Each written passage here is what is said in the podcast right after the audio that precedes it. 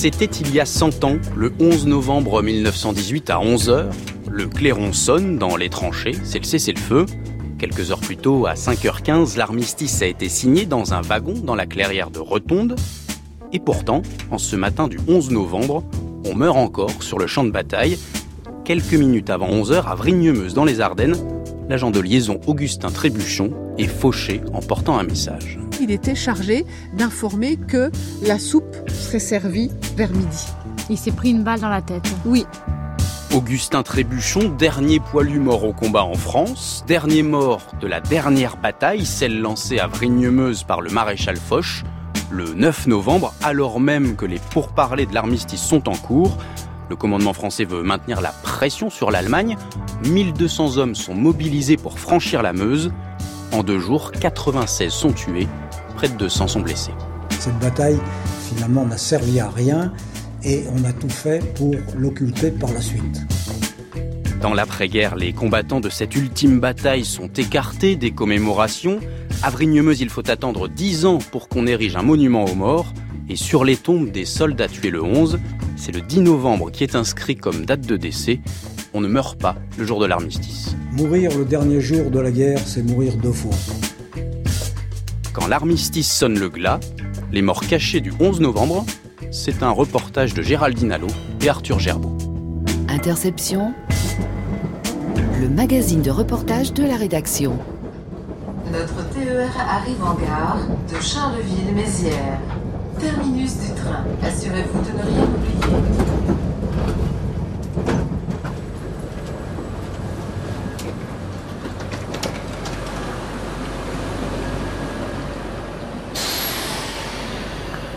Bonjour.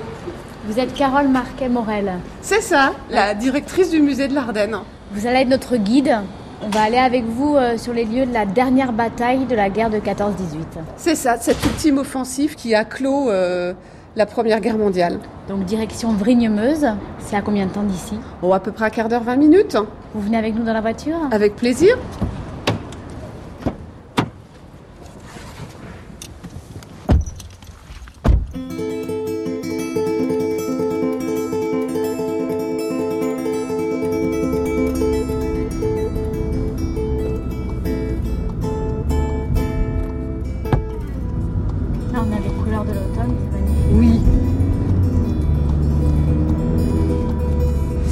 Va tourner à droite et on va arriver euh, à l'église et au carré militaire.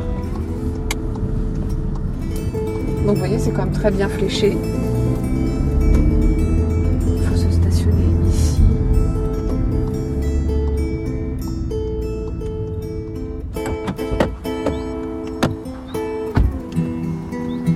Vrignemeuse est un village de 300 habitants, à mi-chemin entre Sedan et Charleville-Mézières. Il est traversé par euh, la Meuse.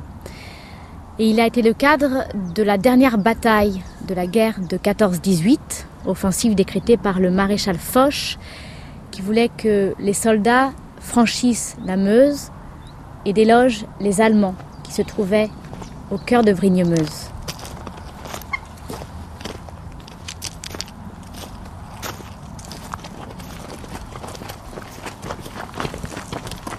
Voilà, vous voyez, elle est juste là, la Meuse.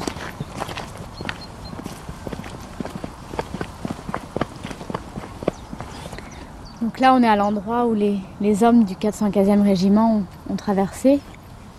Il faut quand même qu'on se figure un peu les choses. Le, quand ils traversent, donc on est le 9 ou le 10 novembre On est le, le- le- dans la nuit du, du 9 au 10. Le 10, ils ont traversé.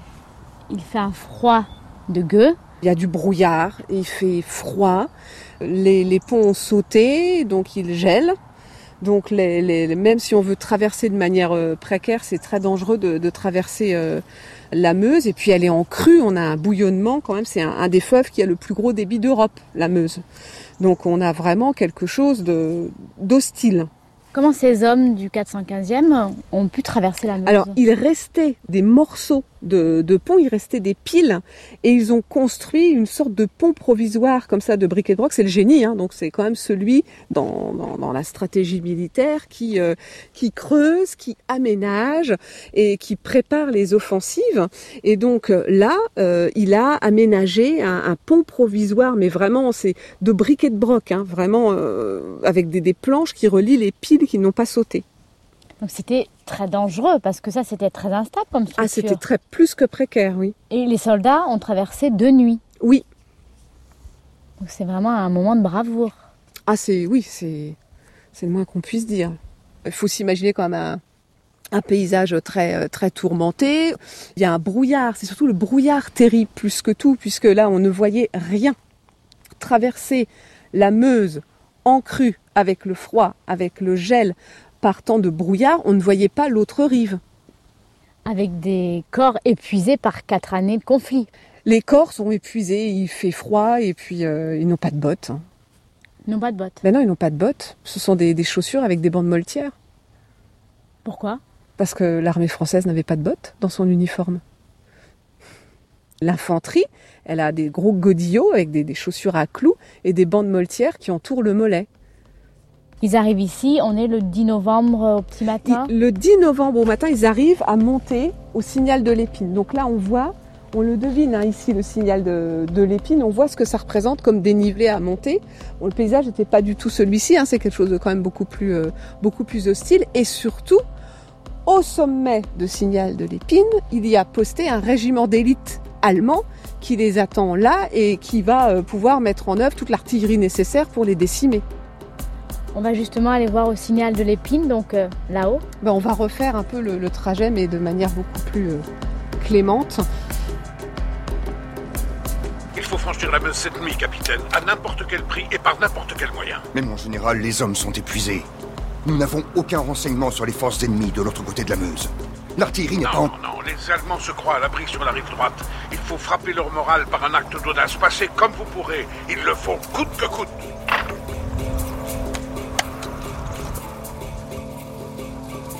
Nous sommes euh, au signal de l'Épine, une colline de 250 mètres de haut, en aplomb du village de, de Vrigne-Meuse. On a une vue euh, absolument panoramique sur euh, toute la vallée de la Meuse. On voit tous les villages aux alentours. Et donc c'est ici que les Allemands, la garde prussienne, attendaient les Français. Oui, le, le, premier régiment des grenadiers de la garde se tenait sur ce signal de l'épine. Donc il faut vraiment se représenter un point haut et on est complètement à découvert. Donc quand on monte, c'est vraiment, euh, on a l'artillerie qui a le champ libre pour euh, arroser véritablement toute, euh, toute la zone de l'assaut. Ça a été un carnage ici? Ça a été, ben oui, on l'a vu quand on, on voit le, les, les, 200 blessés de cette, de cette offensive, les, les, les, 18 morts qui sont là et tout. On a, parce que c'est une petite escouade hein, qui va monter ici, en, qui va être chargée de créer la tête de pont. Et, et donc, oui, c'est vraiment, enfin, c'est un, un, théâtre terrible pour une offensive. C'est la, la situation la plus difficile pour devoir mener une offensive que de se retrouver dans un point bas et de devoir monter. Quand on dit monter à l'assaut, c'est véritablement monter à l'assaut. Pour la France En avant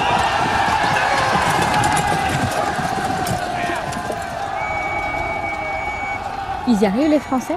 Alors ils y arrivent justement si ce signal de l'épine est ici, c'est parce que c'est le point le plus haut qu'ils vont atteindre, mais ils ne vont pas réussir à tenir ce point ils vont l'atteindre, ils vont être contraints au retrait et euh, se trouver coincés entre la voie ferrée euh, et la Meuse et se retrouver à tenir la position qu'ils avaient réussi à, conquérir, à rester là pour ne surtout pas lâcher et ne pas repartir derrière la Meuse. La Meuse était franchie, ça c'est un fait acquis.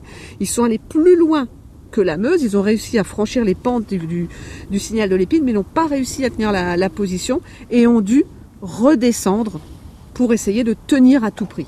Donc quand l'armistice est signé, l'armée n'est plus tellement en mouvement, le front est un peu, euh, un peu gelé ou il y a encore, euh, ça y a encore des combats le 11 novembre au matin? Il y a encore des combats, il y a toujours des échauffourées le, le 11 novembre, le 11 novembre au matin. On va pas forcément parler de corps à corps. Quand on dit combat, c'est pas forcément corps à corps, mais les artilleries sont toujours en action.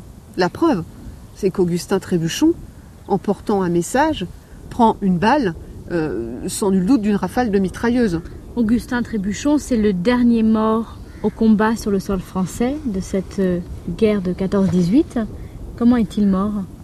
Alors Augustin Trébuchon, il est mort en effectuant euh, la, tâche qu'il a effectuée à moult reprises durant, durant la guerre, parce qu'il était euh, estafette. Donc sa mission, c'était de porter les messages, d'assurer le, passage des messages, la communication entre le commandement et les troupes euh, sur place. Et là, on lui a demandé d'aller porter un message qui incarne tout le quotidien euh, d'un soldat, d'un poilu. Il était chargé d'informer que la soupe serait servie vers midi. Il est mort pour avoir porté un message indiquant l'heure du déjeuner. Alors nous, ça nous paraît incongru. On se dit, mais franchement. Mais quand on est un soldat en guerre, la soupe, on l'attend. C'est pas du tout un message. Pour nous, ça paraît un truc quotidien. euh, Mais non, c'est un message aussi pour, pour tous les, les- les combattants, pour tous les un message fort important. Il est mort où exactement à Vrigne-Meuse Entre la gare et le, le pont L'Écluse qui est là, près de la voie ferrée. Il s'est pris une balle dans la tête. Oui, Le dernier mort. le dernier, poilu mort au combat. Et ça, c'est très important de dire qu'il est mort au combat. Parce que c'est justement ce qui singularise euh, Vrigne-Meuse, c'est qu'il y a peut-être d'autres gens qui sont morts euh, le 11 novembre sur le champ de, bataille parce qu'ils étaient blessés mais lui, il est mort au combat. On se battait. Euh, il y a véritablement encore des, des, échanges d'artillerie. On est en pleine offensive. C'est le dernier poilu mort au combat sur le sol français.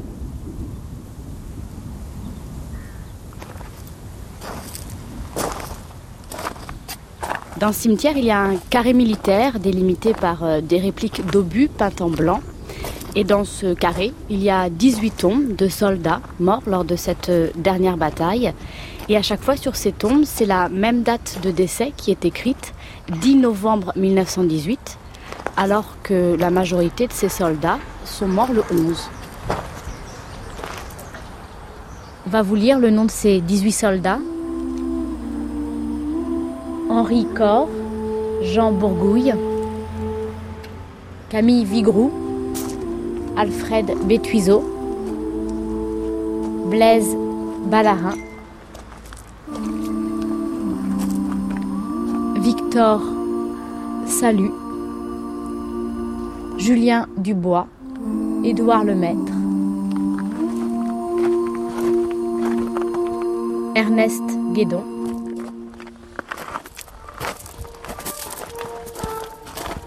Jean Proriol, Émile Ducrot, Gérard Lacapère, Léon Carrois, François Renard, René Gachet, Julien Chille, Roger Coste et Augustin Trébuchon, qui est celui qui est mort euh, à 10 minutes de l'armistice d'une balle dans la tête.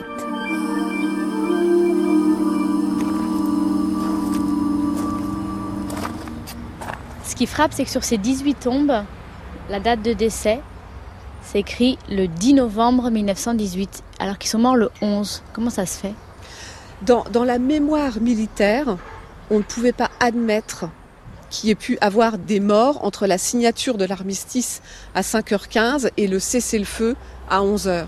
Donc on- le choix a été fait de déclarer ces hommes qui sont morts au combat, il faut bien le rappeler ici, c'est bien des hommes morts au combat puisque c'était le lieu de l'ultime offensive, on les a déclarés morts la veille. C'était impensable de mourir un 11 novembre. C'était peut-être euh, encore plus terrible euh, justement le jour de l'armistice de se dire qu'on puisse mourir et qu'il y ait encore des combats alors qu'on s'apprête à sonner la paix. Interception. Le magazine de reportage de France Inter. Madame, Messieurs, bonjour. Bonjour. On arrive devant la mairie de Vrigne-Meuse. Le maire, Monsieur Chanot, merci d'être venu. On va partir sur les traces avec vous de d'Augustin Trébuchon, le dernier mort. Où est-ce qu'il est mort exactement? Est-ce que vous pouvez nous emmener? C'est pas loin, Alors, c'est pas va. loin. On boira le café après en revenant? Oui. Plaisir. Ouais, nous allons descendre environ sur euh, combien? Il y a 250 mètres jusqu'au passage à niveau.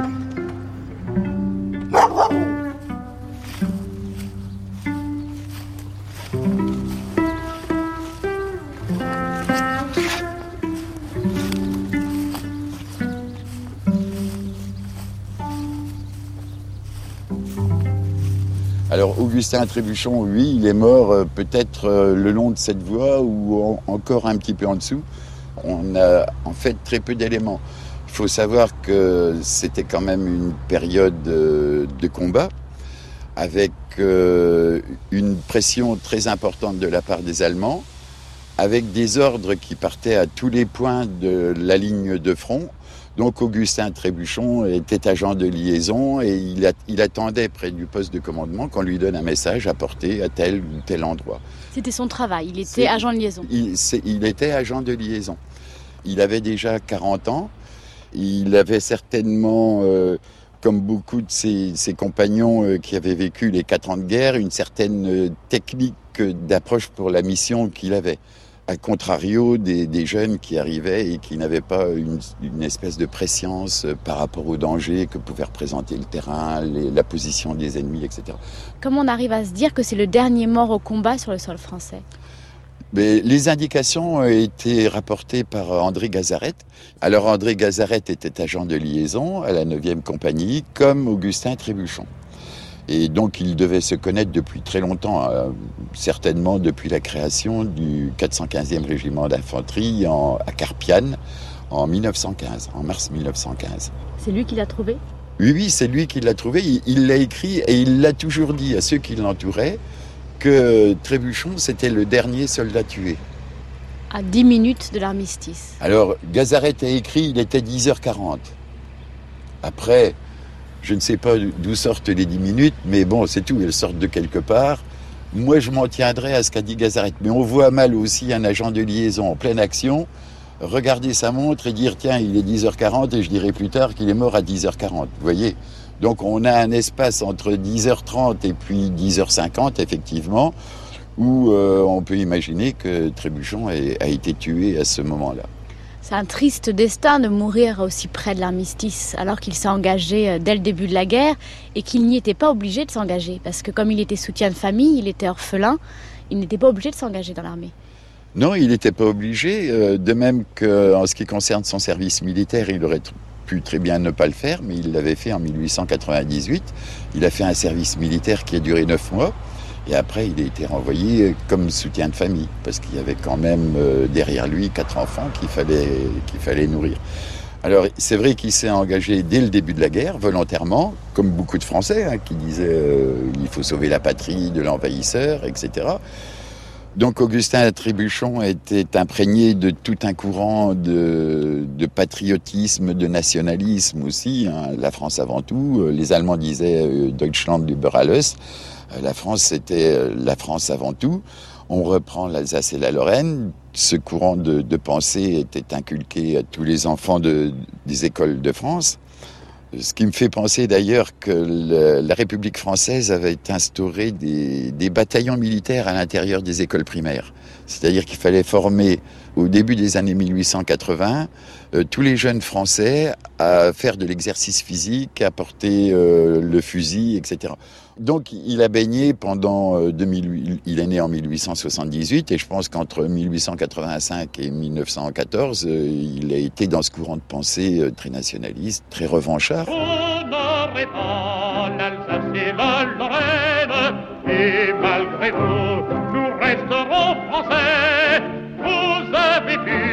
germaniser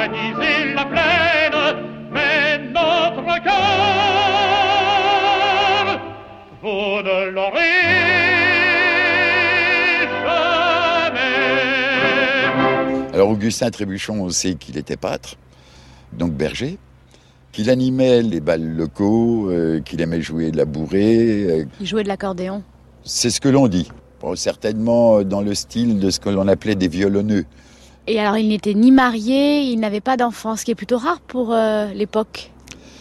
Oui, effectivement. Alors on dit aussi qu'il était accompagné lorsqu'il jouait les balles euh, d'une jeune femme qui s'appelait Hortense euh, Brun et que cette Hortense Brun avait une fille qui s'appelait Marie et que cette Marie ressemblait quelque peu à Augustin. Aurait-il péché? Mon Dieu. Et on dit aussi qu'il avait l'intention de se marier après, euh, après la guerre. Nous sommes toujours à, à Vrigne-Meuse et nous avons rendez-vous avec euh, Anne et Céline Domelier. Anne et Céline sont les deux filles de Georges Domelier, l'ancien maire de Vrigne-Meuse, qui est décédé l'été dernier. Georges Demelier a pendant toute sa vie œuvré pour sortir de l'oubli la bataille de Vrigne-Meuse. Il a donné un nom et une histoire aux soldats morts pendant cette bataille.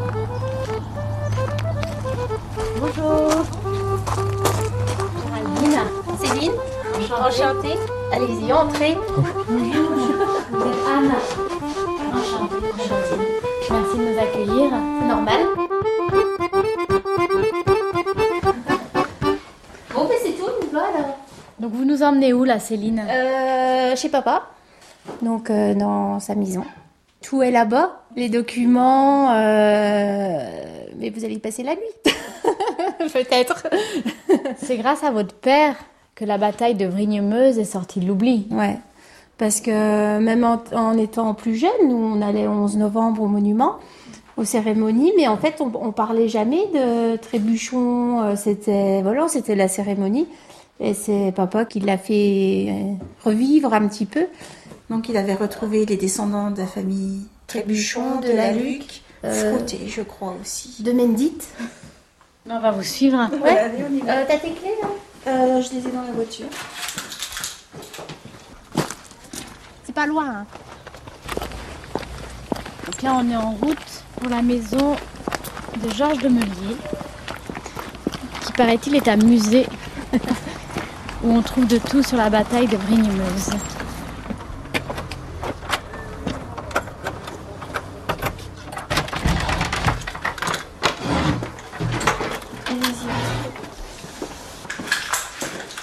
Vous allez faire de tous ces documents de votre papa qui sont importants, qui retracent la, Bah, c'est des heures et des heures de travail, de collecte, de recherche.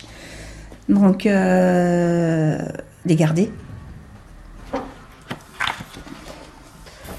Donc là, on retrouve Augustin, Trébuchon. Alors, entre nous, c'est Augustin. hein. Pas beaucoup Trébuchon, c'est Augustin. Voilà, il est devenu presque un membre de la famille. C'est la seule photo qui existe de soldat trébuchon. Ben oui, puis il n'avait pas d'enfant, donc euh, pas d'épouse, pas d'enfant. Puis bah, à l'époque, je sais pas si on prenait beaucoup de photos aussi. Hein donc euh, voilà. Pourquoi il s'est autant passionné, votre père, pour Augustin Trébuchon? Peut-être parce que c'est le dernier tombé euh, sur le territoire. Le fait qu'il soit déclaré mort le 10, Alors qu'il est mort le 11 ça, ça lève, euh, ça suppose beaucoup de questions quand même. C'est, oui, c'est, je pense que c'est ça. Il lui a rendu une histoire à Augustin Trébuchon. Il l'a sorti de l'ombre. Ouais, il a un petit peu enquêté sur sa famille, sur euh, sa vie, je pense. hein, de... Euh, il n'avait plus ses parents, il était soutien de famille. Donc c'est pas rien, quoi. Il est parti malgré le- les obligations familiales qu'il pouvait avoir. Et euh, je pense que c'est son engagement aussi qui a fait que qui suscite un petit peu d'admiration de la part de papa, quoi prêt à tout pour défendre sa, sa patrie.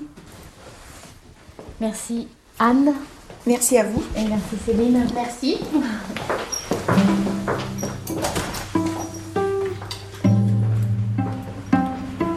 Des morts tombés pour que la France vive encore, voici l'affaire. Après les tours des profondis, chantez-leur, ô clairons, de votre voix sonore, des refrains martiaux qu'ils ont aimés jadis.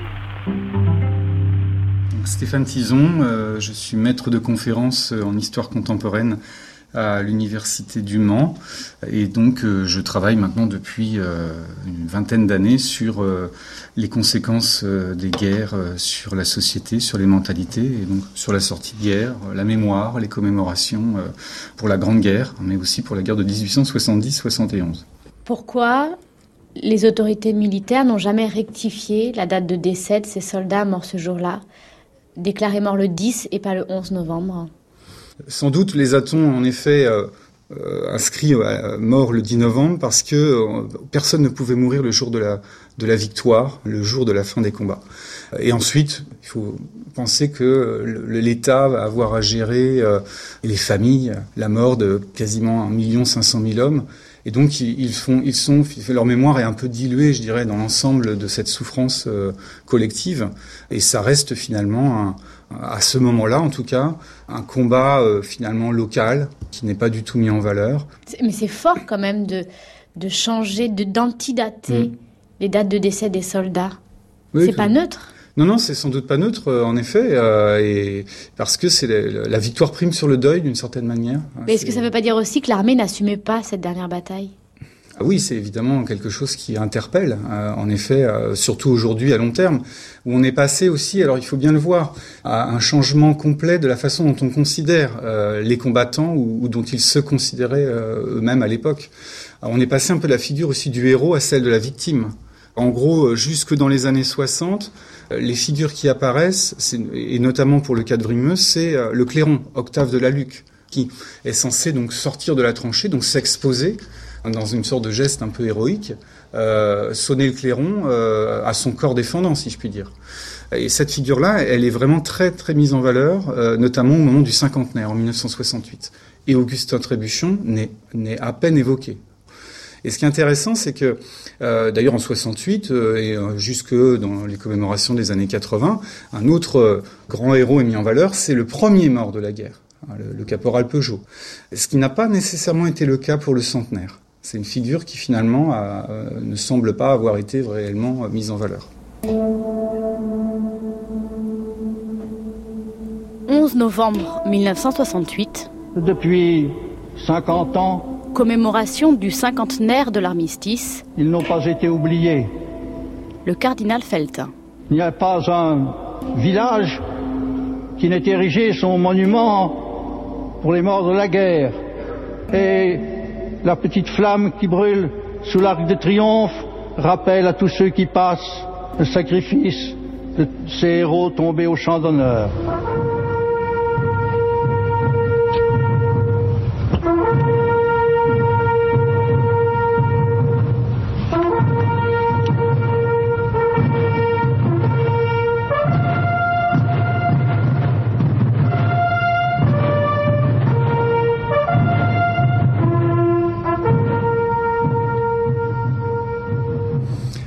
Depuis, en gros, que les, poilus disparaissent, et avec eux la mémoire euh, combattante, on voit émerger justement une autre figure qui est celle de la victime. Augustin Trébuchon en euh, est, très très intéressant de ce point de vue-là, puisque finalement il, réapparaît dans les années 80, euh, alors vraisemblablement parce que un témoignage un peu plus précis, hein, qui est celui d'André Gazaret, un, son supérieur. Voilà, donc euh, son supérieur euh, euh, voilà, est publié. Alors il est publié en 1968, puis il réapparaît ensuite dans Paris Match en 1988, puis il est diffusé également par des historiens comme Pierre Miquel, hein, dans, dans, son ouvrage publié en, en, 2008 sur la victoire de 1918. Et de ce fait-là, progressivement, c'est la mémoire d'Augustin Trébuchon qui l'emporte, et celle d'Octave de la Luc disparaît. c'est tout à fait intéressant de voir ce basculement qui montre aussi comment dans notre société, on est passé finalement d'une figure héroïque, hein, largement diffusée par euh, la culture combattante, euh, vers euh, finalement une figure de, victime, ce que sont aujourd'hui globalement tous les, morts pour la France et les poilus de 14-18. Hein, ils sont représentés dans la société comme des victimes d'une guerre dont on a perdu un peu le, sens original. On, a du mal à savoir et à comprendre aujourd'hui à la fois les origines et les raisons de cette guerre, on est aussi au-delà de la réconciliation franco-allemande. Hein, et donc, de, ce fait-là, ce conflit devient euh, une espèce un peu de mythe fondateur de l'Europe. Les soldats sont aujourd'hui des victimes, ils l'ont été, hein, bien entendu, mais voilà, on, ne garde que cet aspect-là, alors que les anciens combattants avaient un discours un peu différent. Hein. Ils s'estimaient, pour certains d'entre eux aussi, comme ayant fait leur devoir, euh, ayant sacrifié une partie de leur vie, euh, voire parfois de leur corps, hein, euh, et, donc dans une logique aussi de voilà d'assumer cette la défense qu'ils avaient faite pour le pays. Est-ce que ça ne montre pas aussi le changement de l'opinion publique par rapport à 1914-1918 Aujourd'hui, on ne tolère plus, on n'accepte plus de perdre des soldats. Oui, on est en effet dans des cultures extrêmement différentes. il faut voir que ceux qui sont partis en, en 1914-18 ont été imprégnés par euh, cette euh, culture de la défense du pays, diffusée par l'école, diffusée à la caserne pendant le service militaire qui était long, hein, qui durait euh, deux ans et même trois ans à partir de 1913. On est aujourd'hui dans une société où déjà les guerres ont changé, elles ne sont plus du tout identiques. Le champ de bataille s'est dilué, on est davantage, en effet, notamment récemment, soumis à, à des logiques complexes qui sont celles du terrorisme. Donc on est à la fois dans des types de guerres différentes, on n'a plus de service militaire. Euh, et puis depuis les années 60, euh, je dirais une culture pacifique ou pacifiste s'est largement diffusée dans la société. Ce qui fait que l'imprégnation guerrière, euh, en gros, de l'éducation de ces jeunes gens des années 1890-1914 bah, est, assez difficile à comprendre aujourd'hui.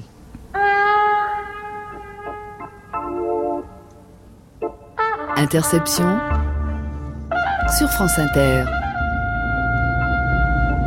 Là, on est vraiment au cœur des Deux-Sèvres.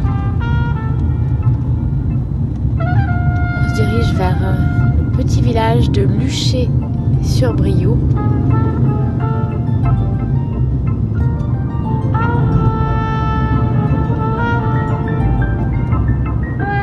On va partir maintenant à la rencontre des descendants de ceux qui ont mené cette dernière bataille. Bonjour.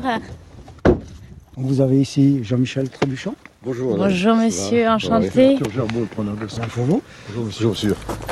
Alors vous allez rentrer. Donc je suis Alain Fauveau, je suis, j'ai fait une carrière dans l'armée, Bon, je suis euh, passionné d'histoire. Voilà. Et vous, monsieur?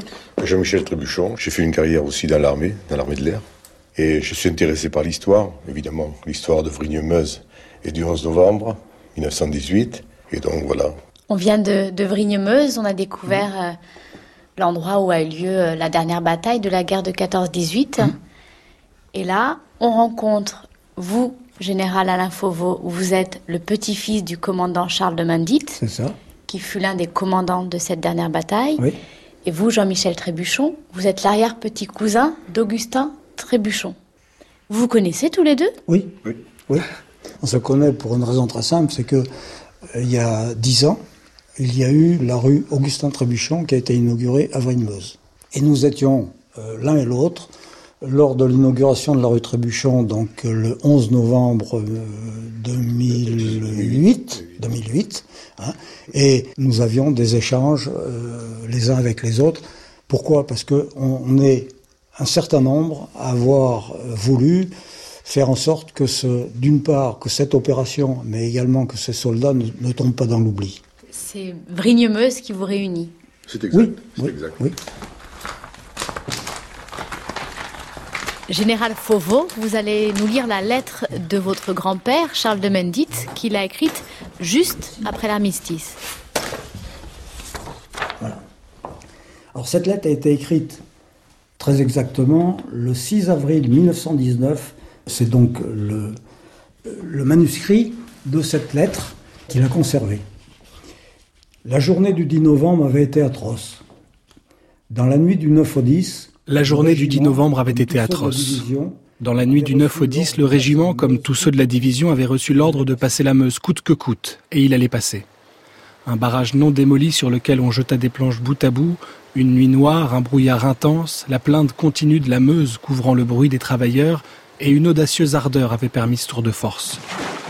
Traverser la Meuse de 70 mètres doublée d'un canal est une rude besogne, mais rester sur la rive occupée par l'ennemi devait être encore bien plus rude. L'air était ébranlé par les explosions des obus qui venaient s'écraser dans les rues du village de Don-le-Ménil et le long des rives de la Meuse. La mitrailleuse tirait avec ce rythme saccadé qui restera longtemps dans les oreilles de ceux qui ont fait la Grande Guerre.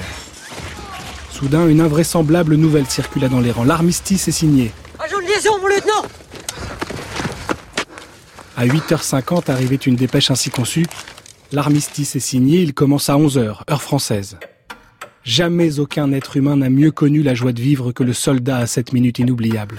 Jamais il n'a tant souhaité échapper à la mort pour parvenir à cette heure de calme, tant désirée, tant attendue et toujours retardée. Sur la ligne de feu, les hommes se terrent. Il ne s'agit plus que de vivre quelques quarts d'heure et puis c'est le salut. 10h45. L'artillerie lourde allemande continue son œuvre de destruction et un obus démolit une maison à quelques mètres de l'église. 10h55. La mitrailleuse tire toujours. 11h, un clairon sonne. Cessez le feu, levez-vous. Le refrain se propage le long de la ligne, mais personne ne lève le nez. L'ennemi nous a habitués à tant de traîtrises que la méfiance s'impose. Le silence plane sur le champ de bataille. Soudain, l'admirable sonnerie, au drapeau, traverse les airs. La dernière note s'est à peine perdue dans la vallée que de la prairie rase où le régiment a disparu dans les trous, pour mieux tenir ou pour mourir, monte le chant de la Marseillaise. Indécis au début, il s'enfle peu à peu et le refrain est hurlé à pleine gorge par les 1200 braves dont la mort n'a pas voulu et qui chantent à cette heure beaucoup plus que leur joie de vivre, que la fierté de leur triomphe. Soudain, en face de nous, la terre devient vivante. Les Allemands se dressent en agitant leurs armes et en poussant des cris. Finish, camarades, finish Oui, c'était bien fini, et ces hommes qui, un instant avant, ne songeaient qu'à se tuer, étaient face à face, à quelques mètres les uns des autres, l'arme au pied. Ils se contemplaient sans haine, avec étonnement, presque avec admiration, car la bataille des derniers jours avait mis en présence des guerriers dignes les uns des autres. À la première minute, la bête humaine avait triomphé et le sentiment qui dominait cette foule était la joie intense d'avoir échappé à l'enfer du combat, de vivre, oui de vivre, car à cet instant ce mot résumait tout. Mais la réaction était proche, et quand après avoir contemplé le ciel, nos yeux se reportèrent sur le terrain que nous avions conquis et gardé, nous vîmes combien nous l'avions payé cher. Les morts crispés, Les morts crispés dans leur dernière convulsion jonchaient le sol. Mourir le dernier jour de la guerre, c'est mourir deux fois.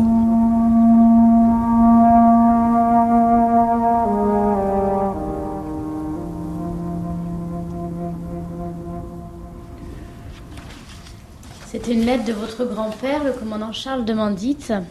Il décrit le spectacle de la mort. Lors de cette dernière bataille, l'ultime bataille de 14-18, il y a eu 96 morts et quasiment 200 blessés entre le 9 et le 11 novembre. Oui. Alors qu'on savait depuis le 7 novembre que les diplomates allemands négociaient un armistice à Rotonde. Est-ce qu'elle était obligatoire, cette dernière bataille? C'est plus compliqué que ça pour la raison suivante. C'est que dès le 6 octobre, les Allemands ont pris contact d'une part avec Wilson, le président des États-Unis, pour lui demander de servir d'intermédiaire pour que euh, les combats s'arrêtent sur le front occidental. La même demande d'arrêt des combats a été transmise le 6 octobre au maréchal Foch. Le problème, c'est que le maréchal Foch euh, n'a pas souhaité arrêter les combats à ce moment-là. Il a compris que les Allemands voulaient conserver un gage territorial suffisant pour pouvoir ensuite négocier les conditions d'armistice. De toute manière, lorsque les plénipotentiaires ont traversé la ligne de front, le 7 au soir, tout le monde savait, y compris le dernier des soldats, que l'armistice était quelque chose qui allait être signé dans les jours à venir. Ce qui fait que sur tout le front, depuis les côtes du Nord jusqu'en Suisse, le front s'est figé, et ça n'est que sur ordre du haut commandement qu'on a cependant demandé à une division de mener une opération pour montrer aux Allemands que la France avait l'intention d'aller jusqu'en Allemagne et de repousser les Allemands jusqu'en Allemagne s'il le fallait. C'est le maréchal Foch qui dit il faut traverser la Meuse. Il faut maintenir la pression sur les Allemands. Voilà, il faut maintenir la pression sur les Allemands. Il n'a pas dit qu'il fallait traverser la Meuse, mais il a demandé qu'une division fa fasse une opération pour montrer aux Allemands que les Alliés avaient l'intention et la possibilité de continuer la guerre s'il le fallait. Alors, est-ce que c'est pas une bataille de trop?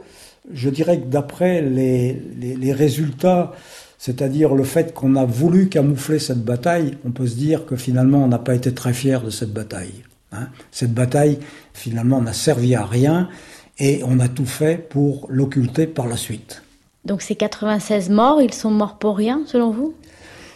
Si les Allemands en ont tiré la conséquence que les Français avaient toujours le moral et ils étaient prêts à faire même des prouesses, même le dernier jour de la guerre, alors que ces soldats savaient très bien que la guerre était terminée, eh bien, ça montre quand même que ça a peut-être été utile et que les Allemands ont peut-être compris qu'il fallait mettre un terme tout de suite à la guerre pour éviter euh, que l'Allemagne elle-même soit occupée ensuite par les armées françaises et les armées alliées. La mémoire de ces combattants a été niée pendant très longtemps. Oui. Sur leur tombe, ce n'est pas la bonne date de décès, c'est le 10 plutôt que le 11. Le monument aux morts a été euh, érigé dix ans après. Et votre grand-père, Charles de Mandit, le 14 juillet 1919, soit le premier 14 juillet après l'armistice, il n'est même pas en train de défiler sur les champs avec ses camarades. Oui. Il est au Liban, on l'a envoyé au Liban. Oui. En étant un peu mauvaise langue, je dirais que on s'est débarrassé du 415e régiment en l'envoyant au Liban, hein, de manière à ce que cette euh, dernière opération ne soit plus l'objet de polémiques. Et donc, dès le mois de janvier 1919, eh bien, le régiment a été désigné pour partir au Liban, ce qui fait que le régiment au complet s'est retrouvé à Beyrouth en avril 1919 et que le 14 juillet 1919, le 415e régiment d'infanterie défilait à Beyrouth. Et en 1922, on va le rapatrier en France, on va le dissoudre, aussi bizarre que ça puisse paraître. La campagne Mézières 1918 ne sera pas marquée sur les plis du drapeau. Hein. Lors de l'opération euh, sur la Meuse, le régiment s'est vu décerner une citation à l'ordre de l'armée, qui aurait dû normalement se traduire par une troisième croix de guerre sur le drapeau du régiment, et cette croix de guerre ne sera jamais remise au 415 pour des raisons incompréhensibles.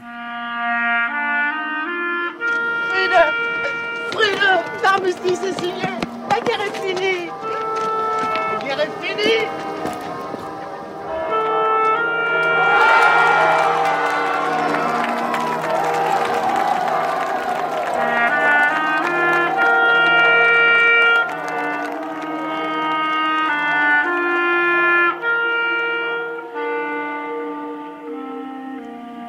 Jean-Michel Trébuchon, vous vous êtes donc euh, l'arrière-petit cousin d'Augustin Trébuchon.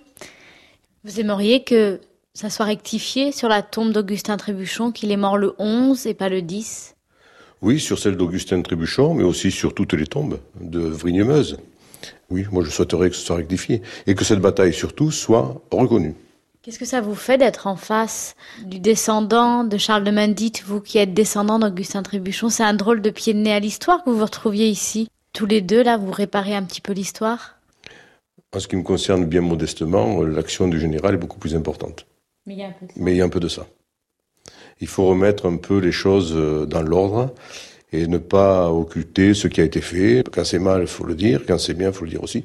Mais à l'époque, est-ce que c'était pensé comme ça? Je ne sais pas. Je, je pense que bon, déjà, il y avait moins de rapports entre euh, le grand état-major et les officiers qui étaient sous les ordres sur le champ de bataille.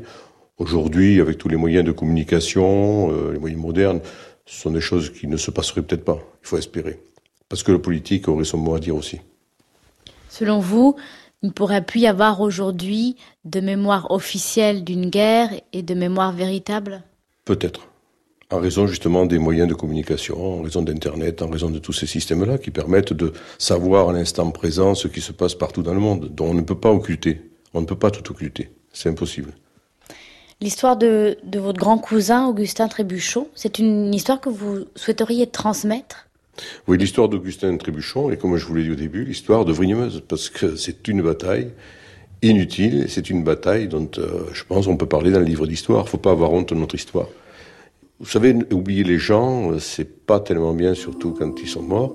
Et moi, je me réfère à le monument qui est le monument d'armistice qui est situé à la colline de l'Épine.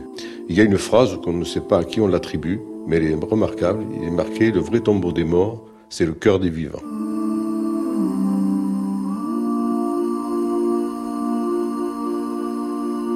Vous, à titre personnel, vous êtes militaire à la retraite, vous allez souvent en Allemagne. Pourquoi? Je vais en Allemagne parce que j'y ai des amis. J'ai été affecté le long du rideau de fer, que ce soit avec l'ancienne République démocratique allemande ou avec la République tchèque. Donc, euh, étant là-bas, euh, j'ai été sollicité pour euh, réaliser des jumelages et je crois beaucoup à la réconciliation. Moi, je, pense que le, le, ciment européen peut permettre justement de conserver cette paix. il y a beaucoup de montées actuelles, comme l'on dit, de populisme ou de gens qui ont des fonds de commerce qui leur permettent d'exister, parce que c'est ça finalement, et qui peuvent représenter des difficultés à créer une Europe unie. Voilà, moi je crois à une Europe unie.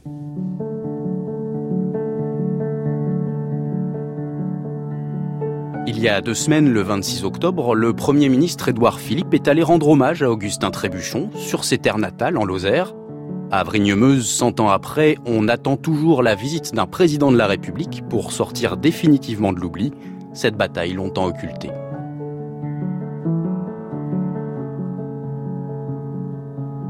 Les morts cachés du 11 novembre, c'était un reportage de Géraldine Allo, prise de son Arthur Gerbeau, Violaine Ballet a réalisé cette émission, assistée de Stéphane Combe, mixage Jean-Philippe Jeanne.